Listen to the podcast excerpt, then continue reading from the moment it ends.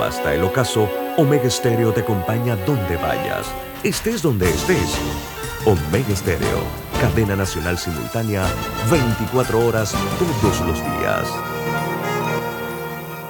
Las opiniones y comentarios vertidos en este programa son responsabilidad de cada uno de sus participantes y no de esta empresa radial. Son las 7.30 de la mañana, hora de un buen café y hora de Infoanálisis, el programa de información y análisis más profundo de Panamá. Infoanálisis con Guillermo Antonio Adames, Rubén Darío Murgas, Camila Adames Arias y Milton Enríquez. Infoanálisis por los 107.3 de Omega Estéreo.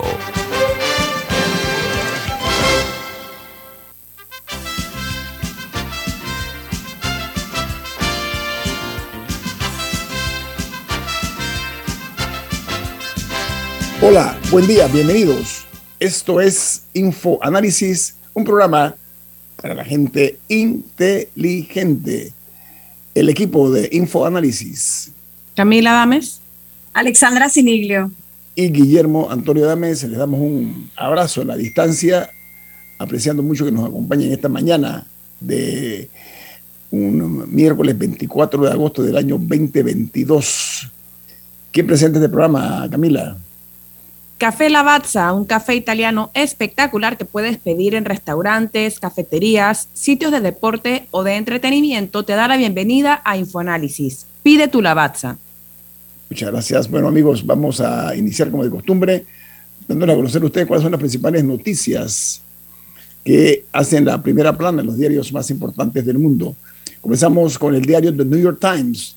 Titula Un análisis en cuanto a Donald Trump dice que sin protección presidencial, Donald Trump lucha por eh, una eh, estrategia eh, de cara a enfrentarse a un peligro legal que tiene en la investigación los documentos que el expresidente se llevó para su residencia. Habla de que el libro de las principales actividades de inteligencia que él se llevó. Eh, es una, un real peligro para él en medio de una serie de investigaciones que se están realizando los Estados Unidos contra el ex jefe de Estado.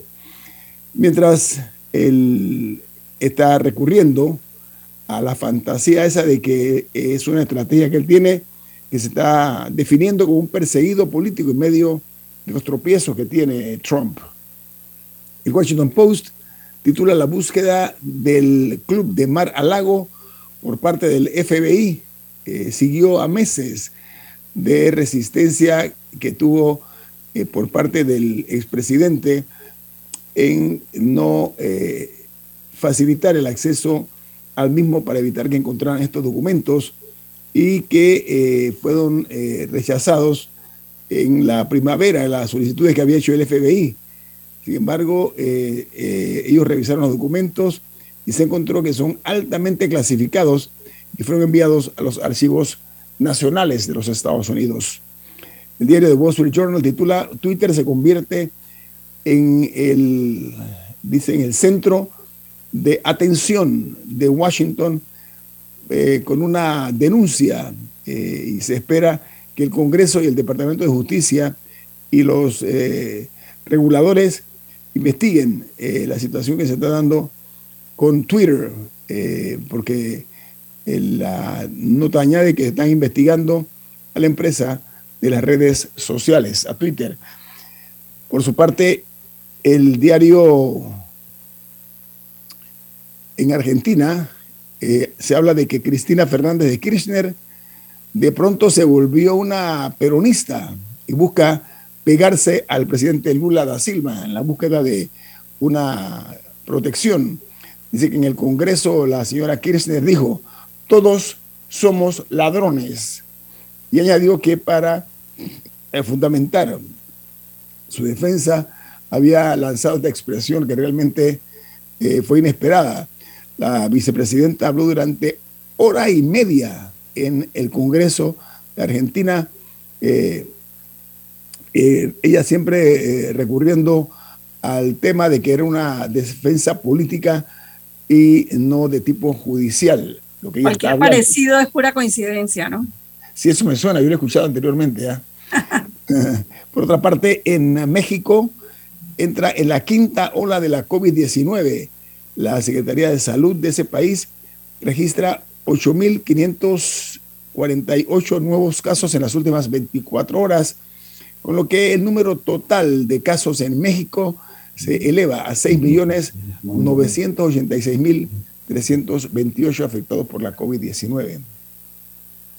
Mientras en Colombia dice que el, ministro del Interior perdón, admite que falta dinero para proteger la vida de tanta gente amenazada y eh, reconoce que tiene la, eh, un presupuesto limitado.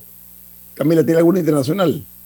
Sí, eh, Perú, el equivalente como a la Codeco creo que sería, o ACEP, no estoy segura, están demandando a una compañía que se llama Repsol, que es una, o sea, una enorme compañía distribuidora de, petróleo, de, combustibles, por el incidente ocurrido en enero, en el que hubo un, o sea, que se derramó petróleo en las costas de Perú, es considerado el mayor desastre ecológico en la historia de Perú y el gobierno peruano está demandando a esta compañía, que es española, por, creo que son 2.500, no, 4.500 millones de dólares, de los cuales parte es, para, temas eh, ambientales, para tratar de recuperar el área, y otra parte es para las personas afectadas. Recordemos que este incidente ocurrió luego de la erupción del volcán este en Tonga, que ocasionó eh, una serie de, olas y repercusiones en diferentes lugares. Entonces había, había dos involucrados. Estaba la firma, que era la dueña de la estación en medio del mar, y un tanquero italiano que, es, que estaba en ese momento ahí. Haciendo el descargue, ¿no? Haciendo, exacto. Entonces, están demandando a esta compañía por 4.500 millones de dólares. no es la primera vez que Repsol tiene escándalo de esta naturaleza para que quede en el anecdotario. Bueno, la otra noticia. No, pero ya, pero la, o sea, la demanda fue admitida, así que van a tener que ir, van a tener que ir a juicio. Yo, yo rescataría, yo rescataría el tema de la, de la justicia, porque has hablado varias noticias que tienen que ver con la justicia y para que lo tengamos de modelo, porque adicional a lo de Argentina que mencionabas, también en Perú se está investigando a la primera dama y a, a su hermana, eh, por varios delitos, claro, a la cuñada del presidente, por varios delitos eh, que tienen abiertos de una investigación por, como coordinadora de una presunta organización criminal eh, que lideraba, dice la investigación, el propio Castillo, mientras que su hermana es investigada por organización criminal, lavado de activos y colusión agravada. Ella se llama Jennifer Paredes la justicia tanto de Argentina como de Perú dando ejemplo, ¿no? No, pero ella se llama Jennifer Paredes, una mujer relativamente joven. Eh, esta señora eh, está eh, a punto de recibir una pena de 23 años de cárcel, según ha dicho la fiscalía. Dice que ella está investigada por la presunto delito de lavado de activos y también de integrar una banda eh, de personas que estaban cometiendo actos de corrupción y se implica, como bien dices tú, Alessandra, al propio presidente Pedro Castillo. Mientras en Guatemala, la viruela del monos es confirmada eh, el quinto caso que se da en Guatemala que corresponde eh, a un hombre de 48 años de edad que inició los síntomas, los síntomas el 14 de agosto con la suma ya entonces de dos casos más que hay de la viruela del mono o, viruela símica, como se le llama. Mientras en Brasil el presidente Jair Bolsonaro recibe eh, el corazón del emperador Pedro I con motivo de los festejos por los 200 años de la independencia de Brasil. Pedro I fue el, el que le dio, le concedió a Brasil su independencia hace ya hace 200 años. Mientras dice una nota adicional que las sanciones que se están dando en Occidente contra Rusia están haciendo algún tipo de efecto, pero aún no es aplastante en cuanto a la economía de ese país. La nota dice que el, el hecho aquí está eh, que está aumentando todavía eh, lo que es la parte de las medidas de Occidente, pero sin los resultados esperados a corto plazo. No sé, Camila, si tiene otra internacional. Yo agregaría, eh, siempre siguiendo el tema de, Nicaragua, eh, que el diario La Prensa de Nicaragua, el emblemático diario La Prensa de Nicaragua, que ya había sido tomado por el gobierno, ahora el edificio será convertido como una especie de museo eh, hay que recordar que los más importantes periodistas de Nicaragua han tenido que exiliarse debido a la persecución política que se vive en ese país. Y ahora la expectativa se centra en las últimas declaraciones o el último comunicado que comentábamos eh, el lunes, eh, emitido por el, por el Papa, haciendo un llamado al diálogo. y hay varias reacciones que vienen de Nicaragua que dicen cuánto más diálogo cuando el gobierno no está cumpliendo lo que se ha pactado en ese diálogo. Y las últimas cifras que leí sobre la, situación en Nicaragua habla de 190 presos políticos, aquí, quienes no tienen ninguna garantía, 300 asesinatos en la impunidad y 200 mil exiliados. Esas son las cifras que, se están estimando en este momento en Nicaragua. Yo creo que es un tema al que le debemos seguir prestando atención porque la situación es sumamente crítica. Oye, otra noticia que se debe en Chile, que dice que desde los uh, seis meses de edad eh, se va a eh, ampliar el rango etario para la vacunación contra la COVID. dice que las vacunas autorizadas corresponden a los laboratorios Pfizer, Sinovac y Moderna una decisión que se toma tras eh, las recomendaciones por parte de expertos en la materia para que se amplíe el rango, pues ya a niños de los seis meses de edad pueden ser vacunados contra la COVID-19.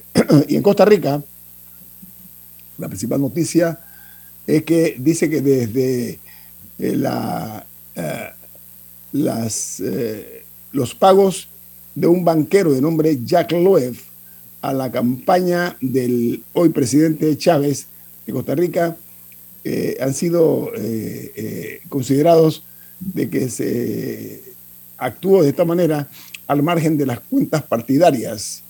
se está señalando al, a este banquero de que le dio una ayuda económica al actual presidente durante la campaña que se realizó para que él ascendiera al poder. Diga, Camila. Hoy Ucrania celebra eh, su día de independencia. Esto seis meses, casi al día, eh, de la invasión rusa y lamentablemente siguen en un, casi un estado de sitio. Eh, pero, pero sí me gustaría destacar que eso se celebra hoy. Y ya que dimos varias noticias relacionadas a justicia también, el esposo de Nancy Pelosi, que fue sentenciado por manejar en estado de ebriedad en un accidente que ocurrió hace ya, hace, hace ya unos meses, creo, en mayo. Eh, al final llegó, llegó un acuerdo y son cinco días detenidos, de los cuales ya cumplió dos. Hay uno que lo va a poder cambiar por trabajo comunitario, etcétera, pero va a tener que pagar 7 mil dólares en multa. Va, eh, va, a estar tres años, eh, como, o sea, que, que, no puede tener otro incidente y también eh, va a tener que instalar un dispositivo en su, en su auto que tiene que, que tiene que, como un, como el equivalente del, del alcoholímetro para, para que el carro prenda. en los Estados Unidos, la academia. Pero, o sea, pero a lo que quiero llegar es que, a pesar de ser el esposo de la presidenta de la Cámara de Representantes en Estados Unidos, hubo una consecuencia. El sistema Una consecuencia suave, pero hubo una consecuencia. oye, rapidito, en los Estados Unidos, la academia eh, estadounidense de pediatría confirmó que las vacunas contra la COVID-19 eh, es efectiva un 73% en los infantes menores de 5 años, 73%. Mientras en Venezuela el presidente Nicolás Maduro propondrá a su homólogo de Colombia, Gustavo Petro, crear una zona económica binacional abarcando el norte de Santander y el estado del Táchira, mientras en El Salvador la licencia de conductores que acumulen eh, infracciones les podrá ser suspendida por un sistema de puntos que se acumularán según el tipo de faltas cometidas. Vamos al corte comercial. Esto es Info Análisis, un programa para la gente inteligente. Omega Stereo tiene una nueva app. Descárgala en Play Store y App Store totalmente gratis. Escucha Omega Stereo las 24 horas donde estés con nuestra aplicación totalmente nueva.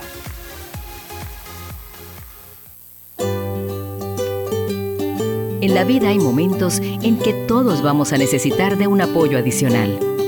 Para cualquier situación, hay formas de hacer más cómodo y placentero nuestro diario vivir. Sea cual sea su necesidad, en Hogar y Salud los apoyamos haciéndole la vida más fácil, porque contamos con la experiencia necesaria para recomendarle lo que usted necesite. Recuerde, Hogar y Salud les hace la vida más fácil. Atención, amigos de Veraguas, ya abrimos nuestra nueva sucursal en Boulevard Santiago. Estamos abiertos en todas nuestras sucursales del país y le hacemos su entrega de forma gratuita en Panamá Centro. Para mayor información, puede consultar en Instagram y Facebook. Ya viene InfoAnálisis, el programa para gente inteligente como usted.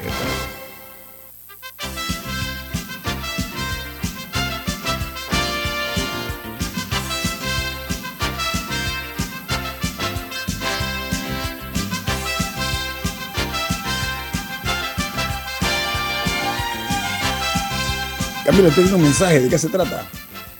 En Banco Aliado te acompañan en tu crecimiento financiero. Ahorra con tu cuenta Más Plus, mejorando el rendimiento de tus depósitos. Banco Aliado, tu aliado en todo momento. Puedes visitarlos en su página web bancoaliado.com o seguirlos en sus redes sociales como arroba Banco Aliado. Banco Aliado, tu aliado en todo momento. Esta mañana nos acompaña, veo que desde su automóvil, el presidente de Otro Camino, Ricardo Lombana. ¿Cómo está, Ricardo? Buen día. Buenos días, don Guillermo. Buenos días, Alexandra, Camila y a todo el equipo de Infoanálisis y a toda la audiencia. Sí, en efecto, estoy en la provincia de Chiriquí y me toca hacer, me toca hacer la entrevista desde el auto en este momento, pero aquí estamos eh, con ganas de conversar. Bueno, esa es la maravilla de la tecnología. Don Ricardo, ¿en qué sitio de la provincia de Chiriquí se encuentra usted ahora mismo? Ricardo, ¿en qué lado de la provincia de Chiricana te encuentras? Ahora mismo me encuentro en, ahora mismo me encuentro en David Chiriquí. Mm, ok, muy bien.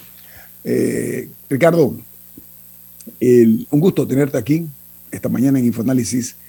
Veo que eh, la mesa del diálogo eh, avanza así como zigzagueando en algunos casos, luego hay momentos en que se detiene. Es como una procesión, ¿no?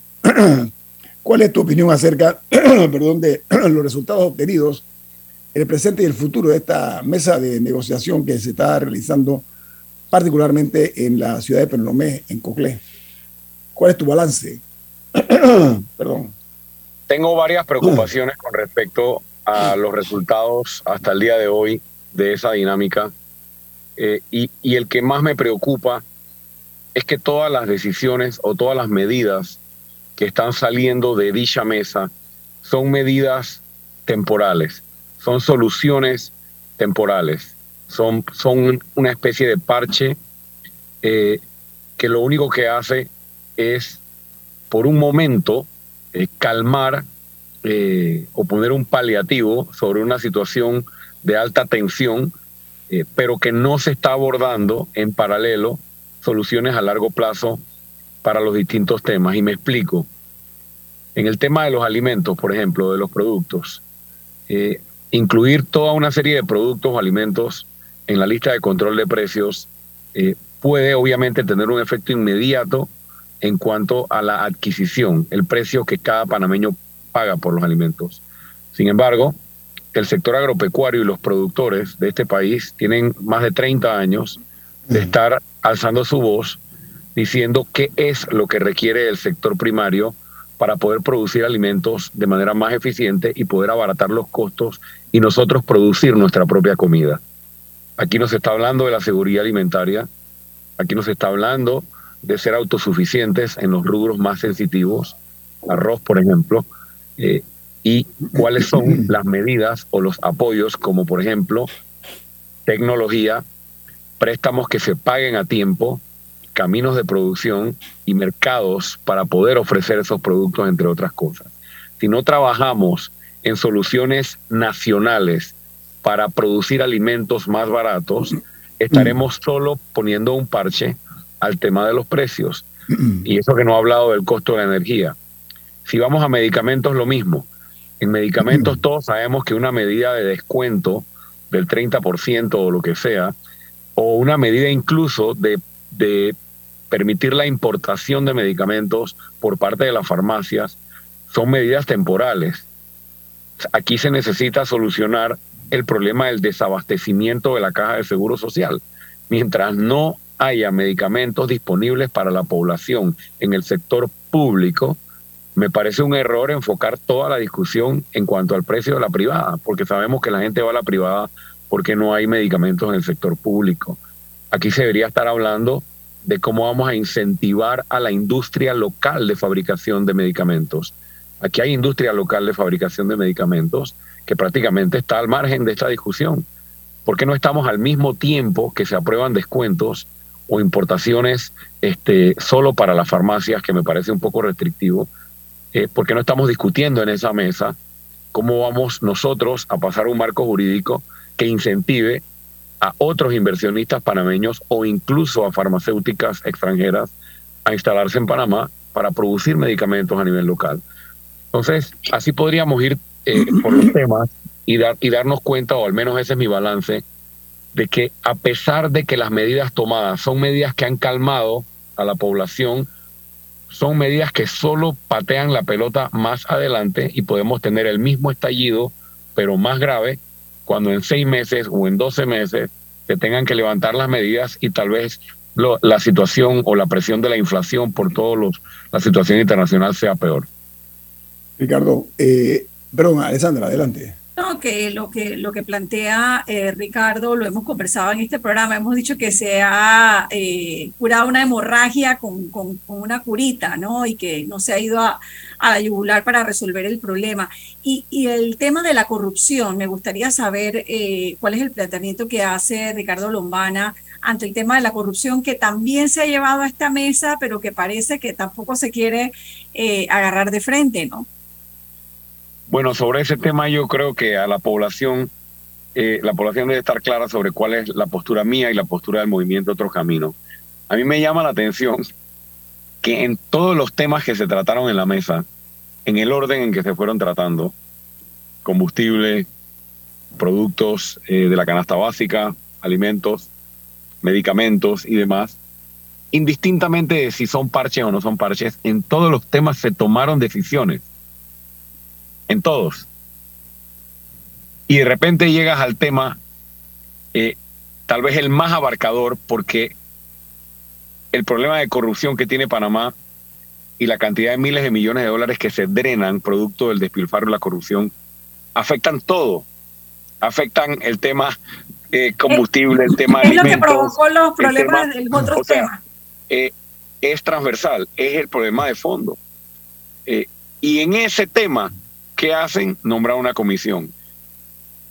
Seamos honestos, lo único que están diciendo con la creación de la comisión es que no tienen ninguna intención de tocar ese tema y de tomar decisiones con respecto a la corrupción. Y esto no es un comentario aéreo. Si el presidente de la República, si el gobierno nacional e incluso los actores en la mesa, todos estuvieran de acuerdo, se pueden tomar medidas inmediatas, inmediatas, no se ¿Ustedes creen que con los escándalos de corrupción que nosotros venimos ventilando, eh, eh desde que yo estaba del lado allá, sentado en esa mesa con ustedes, con tantos años, ¿realmente ustedes creen que nosotros tenemos que dedicarle un minuto más a una comisión que empiece a analizar casos de corrupción? Aquí tienen que tomarse medidas concretas y el Ejecutivo tiene varias medidas en su mano con respecto al cierre del grifo de todo un aparataje de botellas eh, que existe en la Asamblea Nacional y que existe en el, en el órgano ejecutivo. Miremos a Colombia. El presidente Petro asume y desde el Ejecutivo toma medidas inmediatas para recortar las botellas. O sea, ¿qué necesita el presidente Cortizo? Una comisión que dentro de un año le entregue un informe cuando él ya no sea presidente que le diga que tiene que eliminar las botellas a través de las cuales le están robando al pueblo panameño. Otra cosa, el Contralor General de la República, el gran ausente en todo esto. Si el Contralor cumpliera con su rol constitucional, el Contralor debería presentarse en la Asamblea Nacional con el listado de nombramientos y exigirle a Cristiano Adames, presidente de la Asamblea, dónde están todas estas personas, qué función tienen asignada y cuál es el resultado de sus funciones. Ese es el rol que debe cumplir y eso para eso tampoco se necesita eh, una comisión, entre tantas otras cosas y medidas concretas como levantar el estado de emergencia. ¿Por qué no levanta el estado de emergencia? Una vez lo levanten, la ley obliga o lo obliga a rendir cuentas al gobierno nacional sobre todo la pandemia. Hay tantas, tantas medidas que de manera concreta demostrarían un compromiso por combatir la corrupción, pero no existe tal compromiso. Ricardo, ayer en Penónome, la mesa del diálogo eh, acordó establecer eh, lo que denominan ellos un comité nacional eh, ciudadano, comité nacional ciudadano, para combatir la corrupción, pero con la participación, ojo, de actores sociales en la mesa, dejando por fuera a las instituciones públicas. ¿Qué opinas de eso? Sí, eso fue en respuesta a una contrapropuesta que había hecho el gobierno eh, de incluir al Ministerio Público y no recuerdo qué otras instituciones en la comisión y la, los, los actores de la mesa eh, se negaron. Así que por lo que entiendo de, esta noticia, no están incluyendo, por ejemplo, al Ministerio Público en la comisión eh, de combate a la corrupción. Excluyen totalmente la, la participación de instituciones públicas, Ricardo con el respeto de las personas que están llamadas a participar de dicha comisión, yo no estoy de acuerdo con la creación de ninguna comisión para combatir la corrupción. Las instituciones están establecidas para cumplir con su rol. El Ministerio Público tiene que actuar, la Contraloría General de la República tiene que actuar y el órgano ejecutivo y el órgano legislativo tienen que actuar. Cualquier nombramiento de comisión es para marear a la población. Esa es mi opinión sobre cualquier iniciativa de este tipo. No se requiere una comisión, pero lo que pasa, y creo que eh, la ciudadanía conoce que cuando yo abordo los temas los abordo de manera clara. El PRD, que está en gobierno, tiene todo un aparataje de botellas y de clientelismo, que es uno de los principales focos de corrupción en este país, y no se atreve ni quiere desmantelarlo y como no se atreve ni quiere desmantelarlo, quiere utilizar este mareo de la comisión para patear la pelota más adelante. Entonces, mi postura tiene que ser firme en eso. No estoy de acuerdo con ninguna comisión, no va a traer ningún resultado ninguna comisión. Si queremos hablar de comisión, traigamos a una comisión internacional anticorrupción. De eso sí podemos hablar y lo hemos propuesto antes. Que venga de afuera, como lo han hecho otros países de Centroamérica y que han tenido resultados. Guatemala, Guatemala logró eh, propósitos eh, impensados en ese país con una comisión extranjera, ¿te acuerdas? No? Eh, por poner un ejemplo. Claro, por supuesto. sí, muy bien. Ricardo, no te vayas, que vamos al corte comercial y vamos a continuar platicando contigo hasta la provincia de Chiriquí. Bueno, viene más aquí en Info Análisis. Este es un programa para la gente inteligente.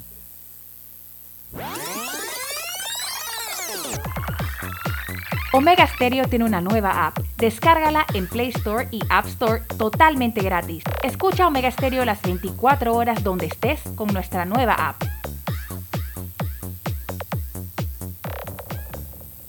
Llega el décimo Max Store con los mejores descuentos en tus productos Apple favoritos. Financialos ahora y llévalos hasta en 36 cuotas sin intereses. Visita nuestras tiendas o entra en nuestra página web www.maxstore.com.pa y disfruta de todo el poder que tu tienda Apple autorizada tiene para ti. Aplica términos y condiciones.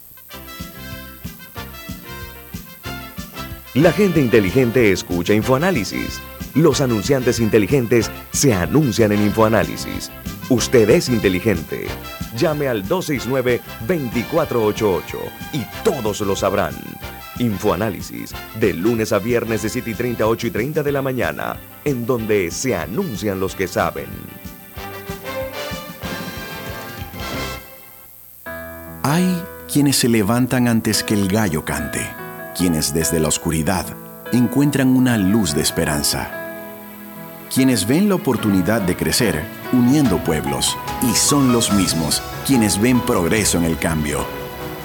A nuestros clientes por inspirarnos a avanzar, a progresar por casi 100 años. Les damos gracias visionarios y ASA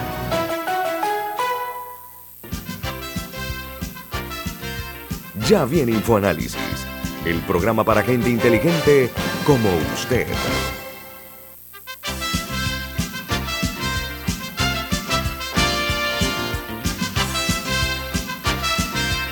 Ricardo Lombana está con nosotros esta mañana. Ricardo, usted en las elecciones pasadas, recién pasadas, usted abrió no, una, no una trocha, abrió un camino amplio eh, que denominó Nuevo Camino. Y esto es eh, la motivación para muchas personas para incursionar en la política a través de la libre postulación. Los resultados fueron, eh, como digo yo, impensados para muchos porque era increíble que iba Ricardo Lombana a quedar de tercero en esta disputa por la presidencia de la República. Ahora Ricardo crea un movimiento, se llama, perdón, el, el movimiento Otro Camino. han surgido, parece que la, como Ricardo está en, el automóvil de él en Chiriquí, parece que se ha caído la señal. Ricardo, ¿estás ahí? Ah, ok. No, aquí estamos. Ok, Ricardo, hablaba de la, el impacto que tuvo tu candidatura presidencial. Sorprendentemente, en tercer lugar es eh, más que honroso, mucho más que eso, porque incluso superaste al partido de gobierno en ese momento, el Partido Panameñista. Ahora, el Tribunal Electoral ha dado a conocer unas informaciones en cuanto a cifras en los últimos dos meses que dice que el, Partido Nuevo Camino, otro camino, perdón, ha perdido 8.377 miembros. ¿Eso tendrá que ver con la salida de otros candidatos por la libre postulación o a qué obedece esto, esta información que da el Tribunal Electoral, Ricardo? Bueno, en primer lugar, eh, esa información eh, no está actualizada porque ya hemos empezado nuevamente nuestras inscripciones y ya esos números están volviendo a subir y nosotros proyectamos que tal vez en cuestión de unas tres semanas o tal vez cuatro semanas, un mes, ya estaremos de vuelta en la cifra original de 46 mil adherentes. Y gracias por la pregunta porque me permite explicar. Eh, nuestros adversarios políticos quisieron hacer ver que nosotros habíamos perdido 8 mil adherentes en una semana o en 10 días. ¿Qué ocurre? La ley electoral obliga al partido en formación a cerrar los libros de inscripción cuando el partido va a realizar su convención constitutiva. Es decir, no puedes terminar tus trámites de constituir el partido con los libros abiertos. En octubre del 2021, nosotros cerramos nuestros libros y no se volvieron a abrir sino hasta julio del 2022. Es decir, en el periodo transcurrido entre octubre del 21 y julio del 22, hubo 8 mil personas que se restaron del partido por distintos motivos. Uno, por defunciones. Dos, por anulaciones de inscripciones que hace el Tribunal Electoral. Y tres, por renuncias. Esas tres razones fueron acumuladas a lo largo de un periodo de casi nueve meses. Pero el Tribunal Electoral congela la cifra original de inscritos y a pesar de que haya cerrado libros, no publica la cifra que se va actualizando. Entonces, se mantuvo la cifra publicada en 46 mil en octubre, en noviembre, en enero, en febrero, marzo, abril, y cuando llega julio y se abren los libros, entonces publican un primer cuadro con la cifra de 46 mil y luego a la semana siguiente un cuadro con 38 mil y pico. obviamente la reacción o la impresión es que de una semana a otra hay 8 mil adherentes nuevos y eso es muy alejado de la verdad. Y además es importante eh, aclarar a la ciudadanía, ciudadanía que eh, mientras los libros están cerrados, se puede, se puede restar gente, pero no se puede sumar cosa que es un poco absurda. Es decir, la gente puede renunciar, el tribunal puede anular pero tú no puedes inscribir durante el cierre de libros. Pero eso queda atrás para nosotros. nosotros abrimos los libros hace un par de semanas y parte de la razón por la que yo estoy en Chiriquí y parte de la razón por la que estuve en Veragua la semana pasada es porque ya estamos nuevamente, como siempre lo hemos hecho, haciendo nuestros recorridos orgánicos, casa por casa, en reuniones y conversatorios de inscripción. En cuestión de algunos días estaremos de vuelta en 46 mil y antes de fin de año apuntamos a estar eh, tal vez doblando, obviamente, la cantidad de adherentes hacia tal vez 60 mil o 80 mil, que es un poco lo que hemos proyectado para el movimiento Otro Camino. Ricardo, la participación de la juventud es importante en este tipo de... Bueno, veamos a Petro, ¿no? El presidente Petro gana por el, impulso que le dio la juventud en Colombia, por poner un ejemplo. Perdón. Eh, la estructura que se tiene que formar hoy es distinta a la estructura de hace 20 años, por irme un poquito más atrás. En la actualidad eh, ya los tiempos son distintos. Estamos hablando, tú estás en un automóvil en movimiento en Chiriquí, nosotros estamos viendo ahora mismo, estamos platicando contigo. O sea, esto no existía hace 10 años, por poner un ejemplo. Y la influencia que tienen las redes sociales también eh, juega un rol importante, sobre todo eh, en este momento en términos generales. Pero hablando de la inmediatez, Ricardo, de cara a lo que está ocurriendo con la mesa, con lo que el alzamiento que se dio en el interior del país, una cosa extraña, eh, eh, inédita, porque generalmente en Panamá, en la capital de la República, era que se iniciaban estos movimientos. En esta ocasión, eh, el, epicentro se dio en, la, en el interior de la República. Tú, como persona que analiza la política, ¿a qué tú atribuyes este cambio que se dio en cuanto a la expresión de un enojo popular evidente que había y que se haya eh, iniciado la chispa en el interior y no en la capital. Bueno, esto, esto se venía vaticinando. Creo que los que venimos analizando la política desde hace varios años, habíamos abordado, y es un patrón que se ha repetido en otros países de la región, veníamos eh, hablando y proyectando la posibilidad de que una chispa encendiera a la población y fuera lo que eh, desembocara en una especie o en un primer estallido o situación de inestabilidad de protesta. Es una acumulación. Para mí está muy claro que la principal causa de la protesta masiva que se dio fue la acumulación de frustración, la acumulación este, de una ciudadanía que se ha sentido abandonada no por un partido de gobierno o por un gobierno, sino por un sistema político que ha dejado de representar los intereses y las necesidades ciudadanas para voltearse a representar a los pequeños intereses de grupos de partidos o a intereses económicos. Y eso se fue acrecentando, arropado con mantos de impunidad, arropado con una ausencia de certeza del castigo, y que eh, la cereza en el helado obviamente es la pandemia y las consecuencias sociales y económicas de la pandemia. Y cuando la ciudadanía y el pueblo empezó a exigir que no podía con la carga del costo de la vida, el gobierno sale a decir no hay plata cuando las bofetadas de despilfarro y de asignación de recursos millonarios para otras cosas como los escándalos de corrupción este, eran un insulto para la población y fue el tema del costo del combustible eh, el, que, el que generó la chispa, pero en el fondo la discusión, la protesta, la molestia no era necesariamente sobre el combustible exclusivamente o sobre los alimentos o productos de canasta básica, sino en general un abandono al ciudadano por parte de un sistema político que hoy le toca reevaluarse, que hoy le toca replantearse, como nosotros lo estamos haciendo, como un movimiento nuevo eh, y con, con una organización política que lo que busca es representar a esos intereses ciudadanos e intereses de la población y no la desconexión que actualmente existe. Camila. Bueno, justo eh, la semana pasada inició el proceso de recolección de firmas para los candidatos por libre postulación.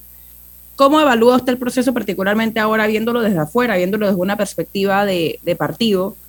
Eh, o sea, ¿cómo ha variado la experiencia en ese sentido y qué opina de, o sea, de de los cambios que, se hicieron en la dinámica en esta ocasión?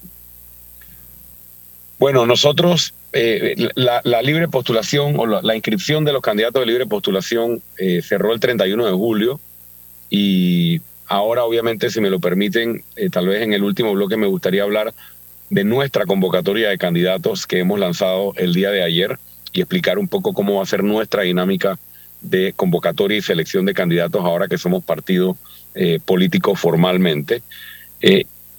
todo lo que está pasando con la libre postulación a mí me deja la impresión eh, de que el proceso, eh, en vez de avanzar, ha retrocedido.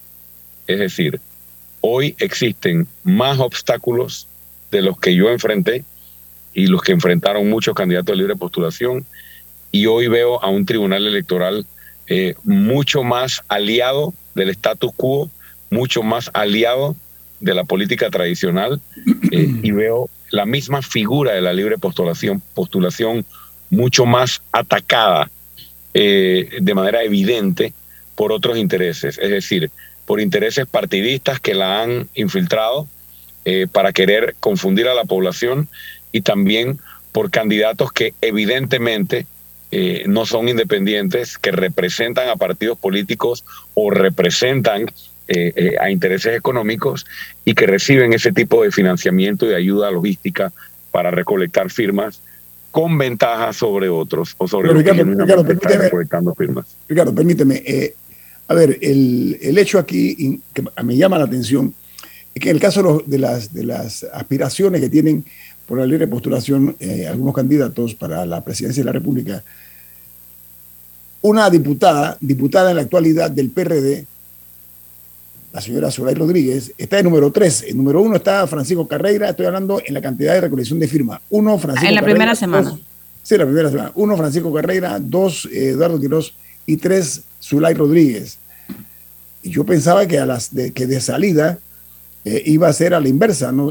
¿A qué tú crees que obedece la inserción, y el término es bien cuidadoso, o la incorporación de eh, diputados, diputadas, exdiputados, exdiputadas en la búsqueda de, una, de un escaño en la Asamblea mediante la libre postulación?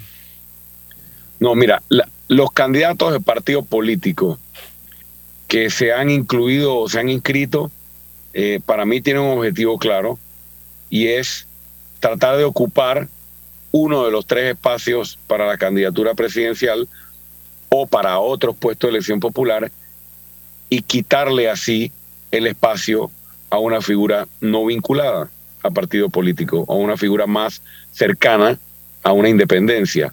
Eh, ¿Y eso con qué intención se hace? Con la intención de dividir el voto. ¿no? Este, eh, si la señora Zulay Rodríguez consigue la candidatura por la libre postulación, evidentemente ella le va a restar votos al partido de gobierno, beneficiando al candidato Martinelli si llega a ser candidato. Entonces, eso para mí es evidente que lo está haciendo con esa intención. Este, y la población eh, tiene que abrir los ojos y saber que aquí hay intereses detrás que se están moviendo, como se movieron en el 2019 y casi me dejan a mí fuera de la papeleta, y que van esta vez, sí van a culminar el trabajo. Entonces, a mí eh, eh, lo que me gustaría compartir, tal vez de manera de reflexión final sobre este tema, es que esto lo habíamos vaticinado. Por eso hicimos el partido sea, nosotros no hicimos el partido por capricho o porque ya no éramos independientes. Nosotros hicimos el partido porque era evidente que esto era lo que iba a pasar. Y yo corrí por la libre postulación porque en el momento en que me inscribí, ningún partido, me, yo no me sentía representado por ningún partido. Entonces decidimos hacer un partido que sí nos representara. Entonces el llamado nuevamente a todos aquellos candidatos de libre postulación que de manera genuina comparten nuestros postulados a que nos pongamos de acuerdo y no dejemos que nos dividan, porque entonces vamos a beneficiar nuevamente a los mismos de siempre.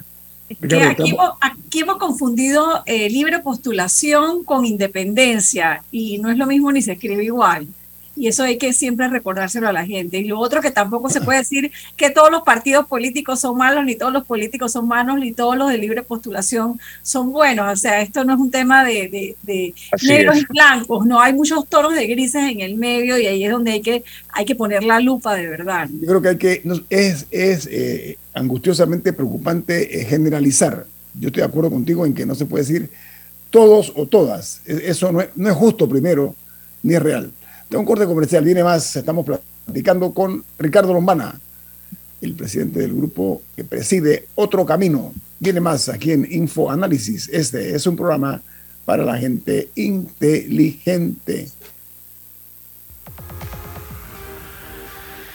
Omega Stereo tiene una nueva app. Descárgala en Play Store y App Store totalmente gratis.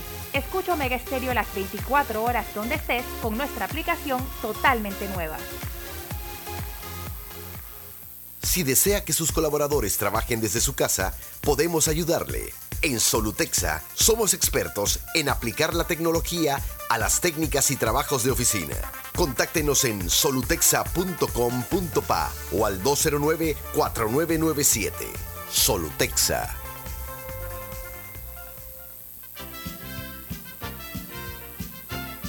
La gente inteligente escucha InfoAnálisis. Los anunciantes inteligentes se anuncian en InfoAnálisis. Usted es inteligente. Llame al 269-2488 y todos lo sabrán. Infoanálisis, de lunes a viernes de 7 y 30, 8 y 30 de la mañana, en donde se anuncian los que saben.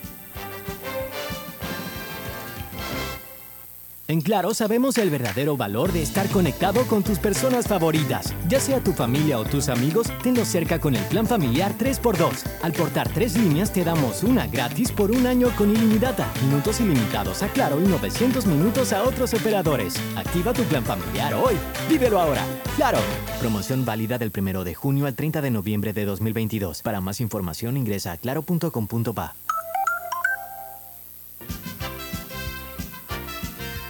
Ya viene InfoAnálisis, el programa para gente inteligente como usted.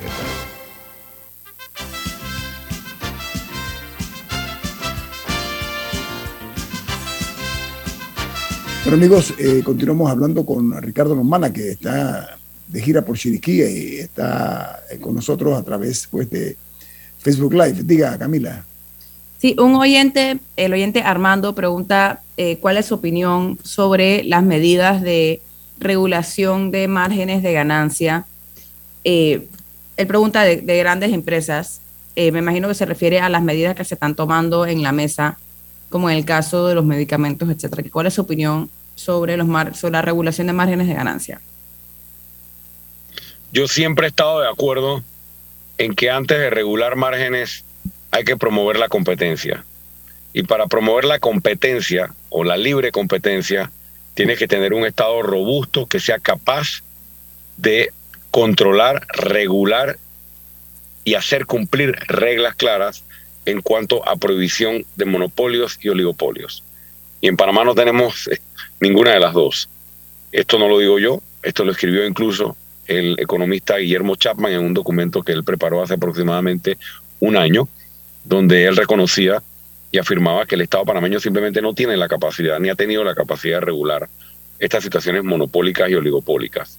Ese sería el escenario ideal para que haya precisamente competencia y que con la competencia no haya necesidad de eh, tener la intervención estatal sobre los márgenes de ganancia o márgenes de utilidad.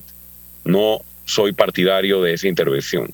Sin embargo, en la situación actual, porque me están preguntando sobre la mesa en particular, tomando en consideración que aquí no existe ningún tipo de, de, regulación, ni de regla, ni nada que le ponga un alto a la situación de monopolio oligopolio, el Estado tiene que intervenir, sobre todo cuando se trata de la salud y cuando se trata de los alimentos, como se ha intervenido.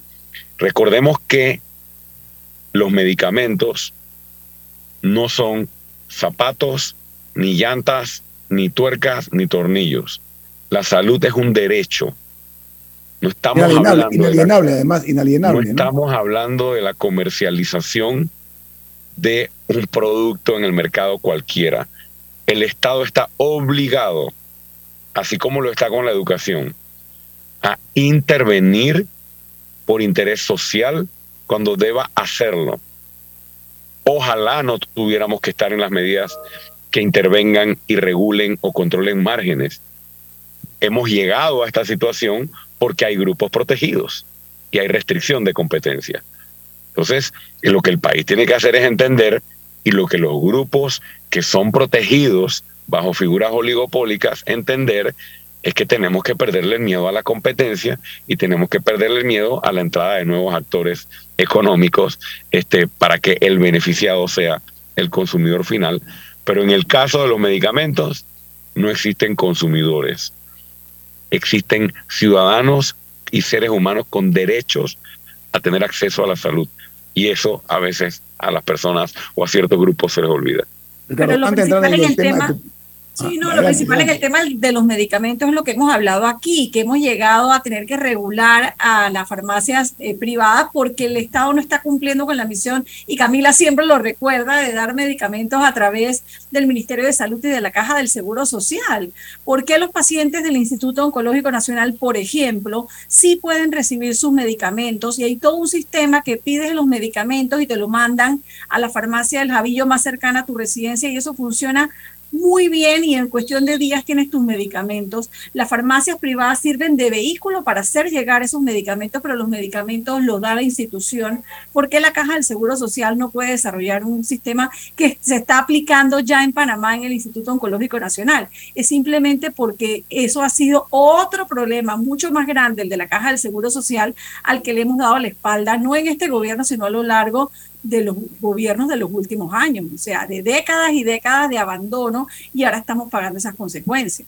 Ricardo, antes de entrar en el tema de tu partido, otro camino, quiero eh, rememorar la época en que tú eras analista aquí con nosotros en Infoanálisis que después lo hiciste muy bien en, en EcoTV. A ver, ¿cuál es tu opinión, si puedes en dos minutos, para entrar en el tema eh, de tu partido, el giro progresista que se está viendo en la región? ¿A qué tú lo atribuyes? Bueno, los ciclos a través del cual eh, ha habido movimientos del péndulo de un lado hacia otro no son nuevos. A lo largo de la historia esos ciclos se han dado.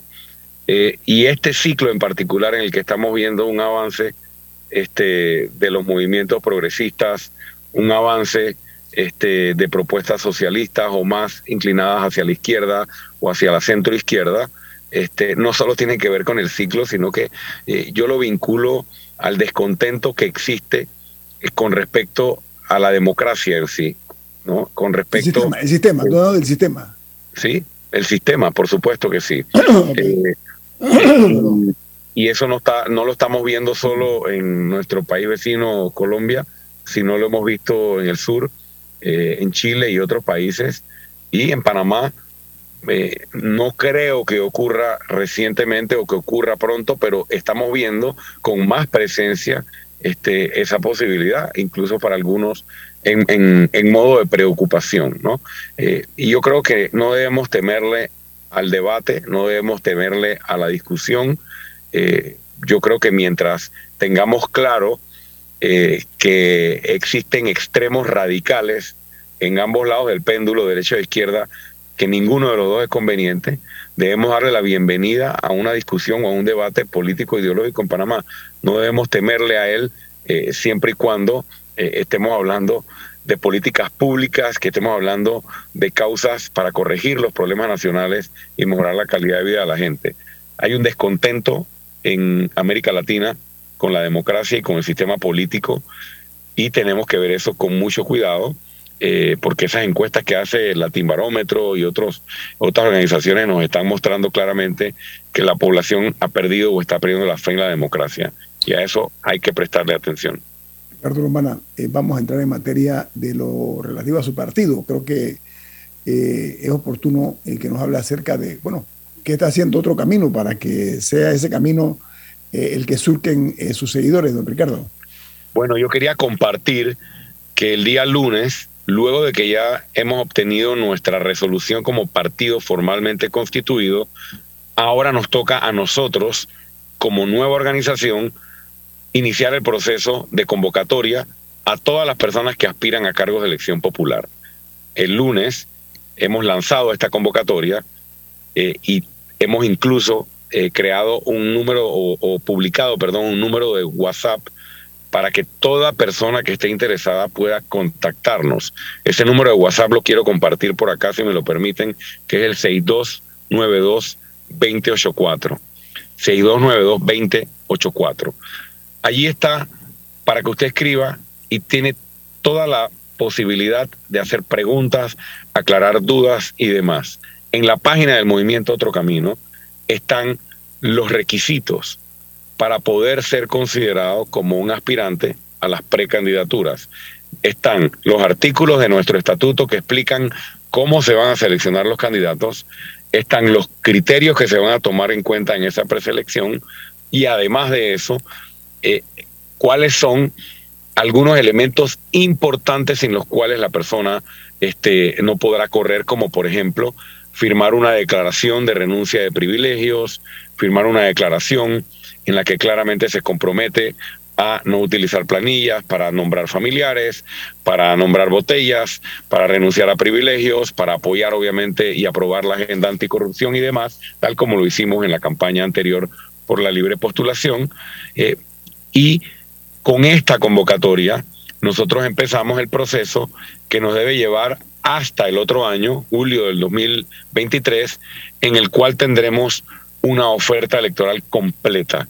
Anoche acá en Chiriquí nos reunimos con más de 25 eh, aspirantes a precandidatos que ya están iniciando el proceso. Igual hicimos en Veraguas y tendremos a final del mes de julio del 2023 todos nuestros candidatos para la Asamblea Nacional, para los representantes de corregimiento y para las alcaldías en todo el país, porque ahora como partido no solo corro yo como candidato o aspirante a candidato a presidente, sino que ahora tenemos la oportunidad de postular candidatos a todos los cargos de elección popular. Así que la invitación está abierta para todos los panameños y panameñas que habían estado preguntando acerca de nuestro proceso.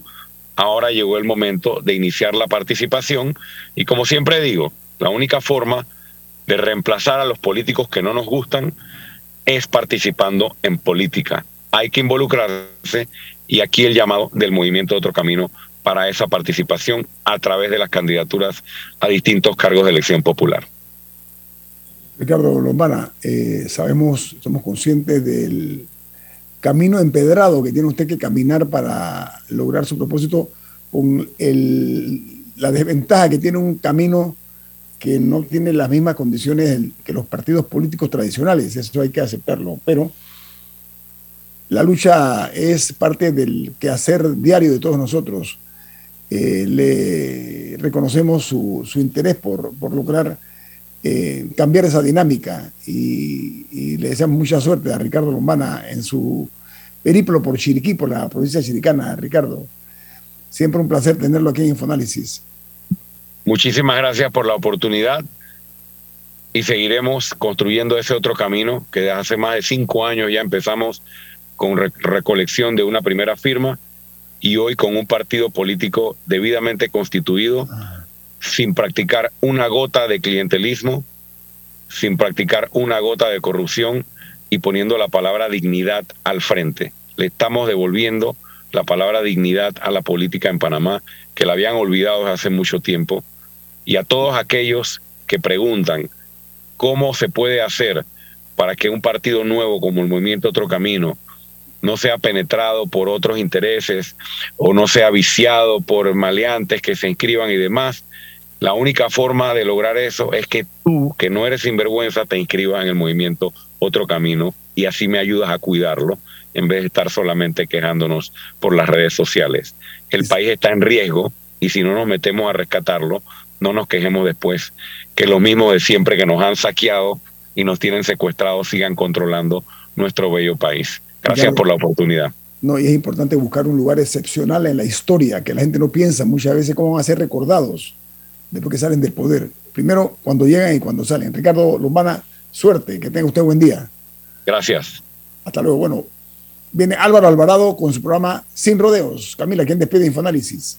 Café Lavazza, un café para gente inteligente y con buen gusto que puedes pedir en cafeterías, restaurantes, sitios de deporte o de entretenimiento. Despide Infoanálisis